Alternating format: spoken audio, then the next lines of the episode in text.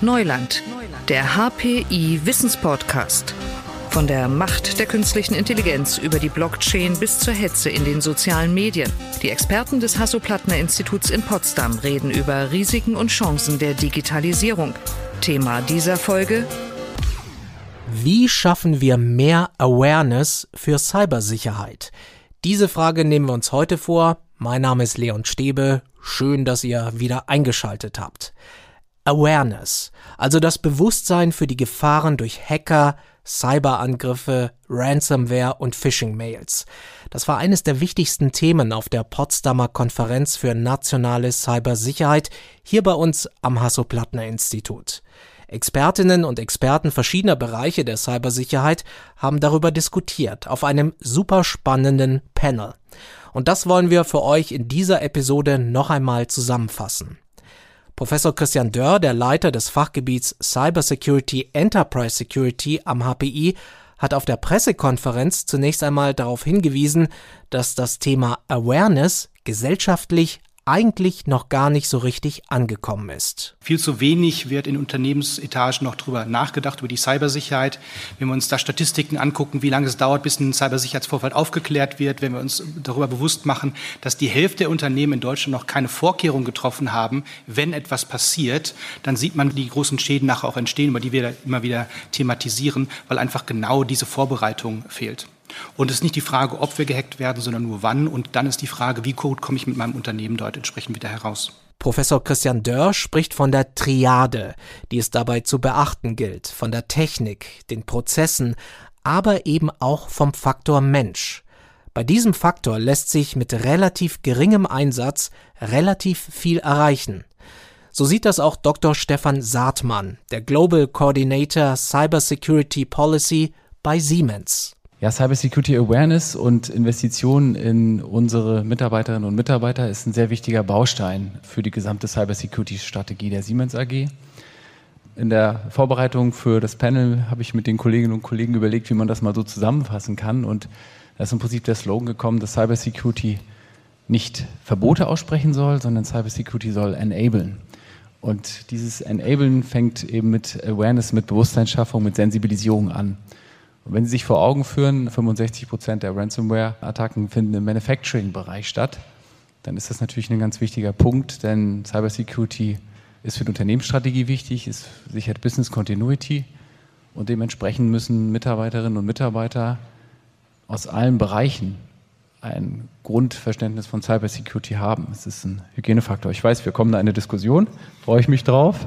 Und deswegen fängt das Thema Skills, Reskilling, Upskilling, fängt daran an, verschiedene Fachkreise zu adressieren mit Cybersecurity, verschiedene Industrieprofile, Mitarbeiterinnen und Mitarbeiter verschiedener Professionen einzubauen. Wir haben als Industrie einen Track Record, äh, kommen aus der Safety, ja, und wir müssen ständig neue Regeln, neue Trends technologisch auch übersetzen und natürlich auch sozusagen eine effiziente Cybersecurity aufbauen. Und das äh, fängt nach unserem Verständnis eben auch mit Awareness an. Wie kann das gelingen? Professorin Angela Sasse von der Ruhr-Universität Bochum beschäftigt sich genau damit.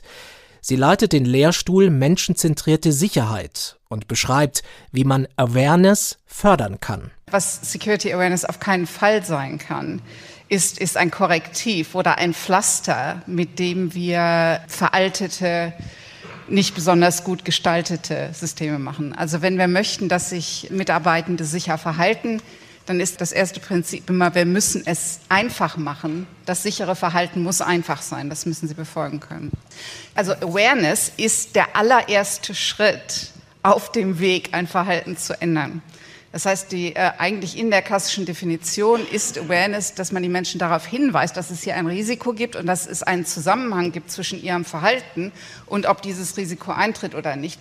Und das heißt also, dann bekomme ich erstmal ihre Aufmerksamkeit, dass sie sich überhaupt für das Thema interessieren sollten. Dann gibt es aber noch eine ganze Reihe von Stufen, durch die man durch muss. Wir können ja nicht tagelang den ganzen Betrieb aufhalten und dann diese Verhaltensumstellung für, für 12 oder 15 verschiedene Verhalten machen, sondern das muss allmählich. Wir können ein Verhalten ändern und dann das nächste und dann das nächste, wenn die Produktionsshow weiterlaufen soll nebenher. Das heißt also, diese Idee, dass ich irgendein Training veranstalten kann, einmal im Jahr, wo die Leute am PC sitzen und ich beschieße die da mit, mit 30 bis 50 Seiten und versuche denen ähm, verschiedene, vielleicht ein Dutzend oder noch mehr sichere Verhalten beizubringen. Und dann hoffe ich darauf, dass sie das irgendwie im Alltag dann schon irgendwie umsetzen dann habe ich leider die schlechte Nachricht für Sie, das funktioniert nicht. Das funktioniert nachweislich nicht in vielen, vielen Studien. Und wenn ich jetzt sowas mache wie so ein, so ein Phishing Awareness Training, ja, das heißt ein Phishing Awareness, ja, okay, ich kann jetzt den Menschen zeigen, dass es Phishing gibt und dass sie das vielleicht nicht erkennen können. Aber wenn ich ihnen letztendlich keine Verhalten an die Hand geben kann, was sie denn tun sollen, wie sie es denn wirklich zuverlässig erkennen und, und wie sie sich verhalten sollen, dann bringt das überhaupt nichts. Sie werden die Leute damit, und das zeigen die Studien inzwischen, eigentlich abturnen, was Sicherheit angeht. Ne? Das also negative Erfahrungen in Zusammenhang mit Sicherheit zu machen, das ist eben das Letzte, was wir wollen, sondern es soll eine positive Erfahrung sein. Da haben wir noch viel, viel Arbeit. Es soll eine positive Erfahrung sein, wenn sich Menschen mit Cybersicherheit beschäftigen. Und genau hier wird es spannend. Wie schaffen wir diese positive Erfahrung? Dazu sagt Marc Fliehe, der Leiter Digitalisierung und Bildung beim TÜV-Verband. In jedem Fall, ich glaube, das kam schon ganz gut raus, ist es ein, ein Prozess über einen längeren Zeitraum äh, und ein Prozess, der sich immer wiederholen muss. Das heißt, ein Thema, was man nicht äh, einmal verordnen kann und dann in einer äh, Organisation von alleine wirksam bleibt, sondern es ist ein äh, Prozess, den man immer wieder neu beleben muss oder anders formuliert ich glaube, die Awareness nutzt sich an der Stelle auch einfach immer wieder sehr schnell ab und man muss sich einfach immer wieder eine neue Form der Ansprache überlegen. Wie schaffe ich es, dem Mitarbeiter selbstwirksam im Sinne einer positiven Erfahrung, wie es hier beschrieben wurde, wieder zu, zu aktivieren. Ja, wie kann ich ihm das Gefühl geben, dass es auf jeden Einzelnen ankommt, wenn es darum geht, ein Riesenkonzern, eine Riesenorganisation oder auch eine kleine Organisation cyber sicher zu halten. Und das ist einfach eine sehr große Herausforderung, die die TÜV-Häuser ähm, ja, über ihre ähm, Akademien als Bildungsdienstleister, aber auch in den Beratungsdienstleistungen bei ihren Kunden auch umsetzen. Einen kritischen Blick auf die gesellschaftliche Debatte rund um das Thema Awareness hat der Sicherheitsexperte Mark Lindecke. Er war früher verantwortlich für die operative und taktische Cyberverteidigung des Münchner Flughafens. Heute sagt er Folgendes. Provokant gesagt hat für mich Awareness mit Cybersecurity überhaupt nichts zu tun und wird für mich ist eines der, ich werde es dir den Verein gründen, Missbrauch von Awareness zur Kompensation von technischen Defiziten in Unternehmen und zum möglichst billigen Erlangen von Compliance, Hakel in irgendwelchen ISMSen. Mag jemand mit in den Verein? Ich beziehe mich auf ganz viele Gespräche, die ich geführt habe mit Leuten, die bei mir im Information Security Hub trainiert und erwehrt haben, quer über die ganze Industrie und die dann abends mit einem Glas Wein bei mir saßen und mir ihr Herz ausgeschüttet haben. Und ich versuche diesen Perspektiven eine Stimme zu geben. Ein Beispiel. Wenn ich im Awareness-Training lerne, wie ich ein sicheres Passwort wähle, damit meine Firma nicht gehackt wird, ist es der größte Unfug, den ich mir vorstellen kann. Wir feiern nächstes Jahr 30 Jahre Two-Factor-Authentification. Na, ist völlig wurscht, wenn mein Passwort abgefischt wird. Wenn ich im Awareness-Training dafür Stunden investiere, dann habe ich verpennt, meine Infrastruktur anzupassen. Wenn ich eine Ransomware, die per E-Mail zugestellt wird, zum Opfer falle oder die vom Internet downgeloadet wird, dann habe ich die letzten 15 Jahre Firewall und E-Mail-Security verpasst. Und wenn ich dann meinen Mitarbeitern, wenn ich mich auf meine Mitarbeiter verlasse, um nicht zu klicken und das Passwort nirgendwo einzutippen, und ich schaffe es, bis auf ein Promille alle zu erreichen und habe 1000 Mitarbeiter. Na, scheppert halt trotzdem. Und deswegen denke ich, wir müssen aufpassen mit Awareness. Und der letzte Punkt, dann bin ich gleich durch. Wer kennt meinen alten Vortrag von vor vier oder fünf Jahren zum Thema Awareness? Mhm. Ich muss kurz aufstehen. Ich weiß seit 50 Jahren, wie ich mich ernähren muss. Fully aware seit 50 Jahren.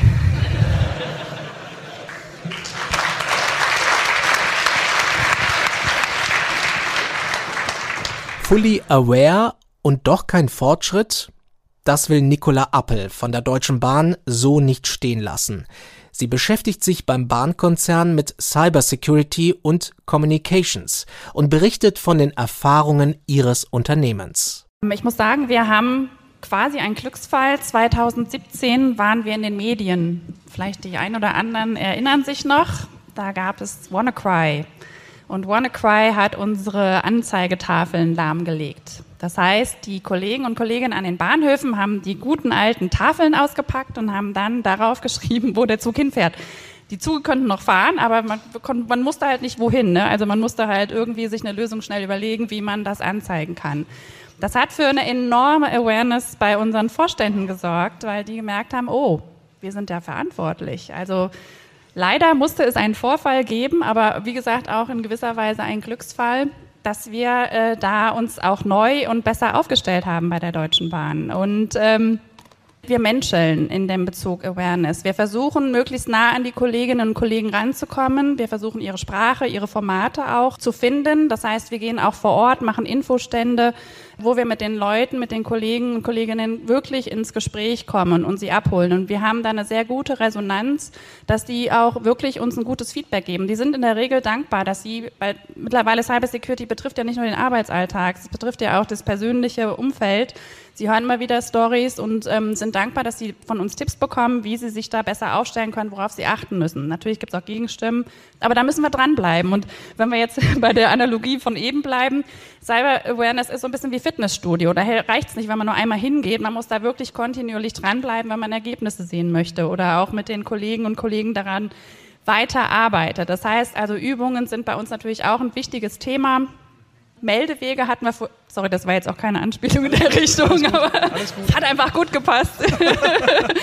äh, Übungen sind wichtig. Äh, Meldewege hatten wir vorhin auch schon in einem anderen Panel. Die Leute müssen wissen, wo können sie sich hinwenden. Deswegen sind wir da auf die Mitarbeit auch angewiesen, dass sie dann Bescheid geben. Da ist irgendwas komisch, guckt es euch nochmal genauer an, ähm, vielleicht ist da irgendwas dahinter. Und dann, letzter Punkt, ganz wichtig für uns, gemeinsam daran zu arbeiten. Also wir sind, wir haben intern ein Sicherheitsnetzwerk, das heißt, wir sind, wir arbeiten eng mit der Konzernsicherheit, Compliance und dem Datenschutz zusammen. Das sind alles eigene Bereiche bei der Deutschen Bahn, ähm, die auch noch einen eigenen Vorstandsressorts sind. Das heißt, da sind wir schon mal ganz gut aufgestellt und wir haben halt in die wir haben 19 Geschäftsfelder, äh, in den Geschäftsfeldern selber auch nochmal diese Security-Organisationen, mit denen wir auch nochmal vernetzt sind. Also eigentlich ein Multiplikatoren-Netzwerk, mit dem wir da unterwegs sind. Dr. Stefan Saatmann von Siemens ergänzt. Ich glaube, die große Herausforderung ist, das Thema Cybersecurity so smart und so sexy zu gestalten, dass da auch alle Lust drauf haben und richtig Bock drauf haben. Ja, also ähm, die Industrie ist in der digitalen Transformation. Wir sprechen über KI, wir sprechen über äh, Industrial Edge, wir sprechen über Use Cases in allerlei Bezügen. Und Cybersecurity muss einfach Teil dieser Story sein. Und ich glaube, das fängt bei der Awareness an. Das heißt, wir müssen auch über die Qualität der Awareness sprechen. Ja? Wir müssen es interaktiv gestalten. Wir müssen es TikTokisieren. Ja? Vielleicht in 30 Sekunden die Videos drehen und nicht in 30 Slides. Also äh, einfach auch in den Formaten schauen, dass wir diesen Gedanken dass Cybersecurity eine gemeinsame Verantwortung ist, dass wir das auch als äh, Skill Set mit begreifen, den, den transportieren können. Es braucht also neue Formate, um Awareness zu schaffen. Gibt es schon heute Best Practices, Vorgehensweisen, die sich bewährt haben? Professorin Angela Sasse ist da skeptisch. Ich finde, der Begriff Best Practice gehört verboten in diesem Zusammenhang, weil der impliziert, dass wir das ausprobiert und evaluiert haben und sichergestellt haben, dass es das liefert, was wir möchten. Ist aber nicht der Fall. Ja, hier, also Best Practice heißt im Zusammenhang von Security Awareness nur, wir kaufen uns irgendwas ein oder kupfern irgendwas ab, was andere machen. Ja, und, und selbst, also ich muss sagen, viele Leute, die diese Produkte anbieten und herstellen, schreiben nur, also wir haben das gerade mal in der Studie nachgewiesen, also wirklich, die kopieren einfach nur aus dem Internet irgendwelches Zeugs in diese Module rein, die dann, die sie dann an ihre Kunden verkaufen. Qualitätskontrolle findet da schon mal auf der Ebene überhaupt nicht statt. Und dann eben ändert das jetzt wirklich was in, ich hab, meine Mitarbeiter haben jetzt diese und diese Module gemacht, verhalten sie sich denn jetzt sicher? Das findet gar nicht statt. Ich denke also, Sie haben, sie haben wirklich, wir haben hier zwei Vertreter von Unternehmen, die wirklich also drüber nachdenken, was Training eigentlich bezweckt und, und die da also ein Konzept aufstellen und klare Ziele setzen und ich nehme an, eben auch evaluieren.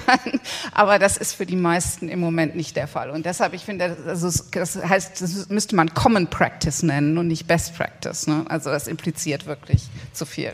Der Sicherheitsexperte Mark Lindicke sieht noch einen ganz anderen Faktor, der die Awareness begünstigt bzw. sie zum Erfolg macht.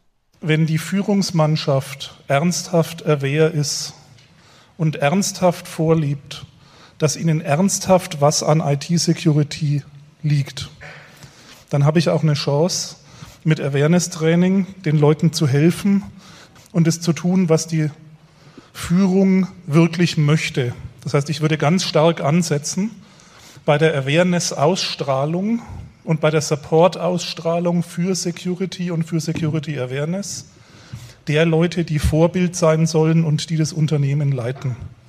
Weil wenn ich die nicht erwische und die nicht glaubwürdig und glaubhaft sagen, dass ihnen IT-Security wichtig ist und auch die Budgets dafür freigeben, Server zu patchen und das ganze andere Zeug zu machen, bleiben die Awareness-Schulungen und wenn sie noch so perfekt und unterhaltsam sind, die Klickübungen mit der Message, eigentlich müssen wir das nur tun, weil es compliant ist. Und eigentlich möchte die Führung des Unternehmens möglichst, möglichst sparsam sein mit IT-Budgets. Und eigentlich müssen wir jetzt gucken, dass wir irgendwie durchkommen. Die Führungsebene muss deutlich ausstrahlen, IT-Security ist wichtig und das ist das beste Awareness-Tool, das ich mir vorstellen kann und der Rest unterstützt dann. Das Management ist gefragt, die Voraussetzungen für mehr Awareness zu schaffen. Für Mark Flier vom TÜV-Verband kommt es auch auf das richtige Zusammenspiel zwischen Mensch und Technik an. Natürlich kann der Mensch, äh, und das soll er auch nicht, die technischen Maßnahmen ersetzen, sondern es kommt darauf an, das sinnvoll zu kombinieren. Und in diesem Sinne habe ich auch die Awareness-Tools, die ich am Markt mal kennenlernen durfte, äh, einsortiert, ja, dass ich das als unterstützendes Instrument verstanden habe, nicht als Umsetzung einer Awareness-Strategie, also als Teil dessen. So würde ich das vielleicht äh, einordnen wollen. Und wir haben eben, und da würde ich gerne nochmal das Thema Meldewege auch aufgreifen. Es braucht darüber hinaus klare Verantwortlichkeiten. Das gilt zuerst mal für das Management, Stichwort Management Support darüber hinaus natürlich für jeden einzelnen Mitarbeiter, aber es braucht auch Verantwortliche eben, wenn es zum Incident kommt. Und da ist so ein bisschen die Frage, wie gehe ich mit der Verantwortung denn um? Also wenn ich eine Hotline-Nummer habe, ich rufe bei der IT an und sage, ich habe einen Anhang geöffnet, der Virenscanner hatte die Pattern noch nicht, äh, ihr habt da jetzt eine komische Meldung auf dem Bildschirm. Wie geht der IT-Support damit um? Ist das ein, eine wertschätzende Entgegennahme? Ähm, ja, ist das etwas, wo der Mitarbeiter ja, seiner, seiner Angst, etwas falsch gemacht zu haben, äh, in irgendeiner Form versagt zu haben, vielleicht noch belangt zu werden, was die Konsequenzen angeht, wo man ihm das nimmt? Oder ist das etwas, wo dieses Fingerpointing beginnt und der Administrator antwortet, Mensch, du schon wieder. Ja? Ich habe dir doch schon zehnmal gesagt. Und ich glaube, dass wir an dieser Kultur ganz stark arbeiten müssen, nicht nur im Umgang, was die Awareness angeht, sondern insbesondere beim, bei den Incidents und beim Melden dieser Incidents. Wir brauchen eine Art, ja, ich weiß nicht, in, in irgendeiner Form muss sich das für den Mitarbeiter auch lohnen, wenn er sein, mit seinen Ängsten umgehen kann, wenn er sich überwinden kann und als erstes die IT anruft und nicht eine Nacht drüber schläft und überlegt, soll ich, soll ich nicht. Ja. Ähm, ich glaube, dass das noch ein wichtiger Baustein sein kann. Ich will jetzt nicht nur Regenbögen malen, sondern es gibt natürlich auch Gegner der ganzen Sache, ja, die dann sagen, oh, ihr schon wieder und oh, ich habe auch Besseres mit meiner Zeit zu tun. Aber da muss man, da geht es jetzt ein bisschen Richtung Storytelling, da muss man den Leuten einfach erklären, dass es wichtig ist, dass sie aufpassen, dass sie ihre Augen offen halten und dass wir das nicht nur machen, um ihre Zeit zu verschwenden, sondern dass es tatsächlich bedeutend ist für den Konzern und lieber nochmal doppelt drauf geguckt, als irgendwie gesagt, naja, ich bin jetzt hier unter Zeitdruck und ich wische es mal weg.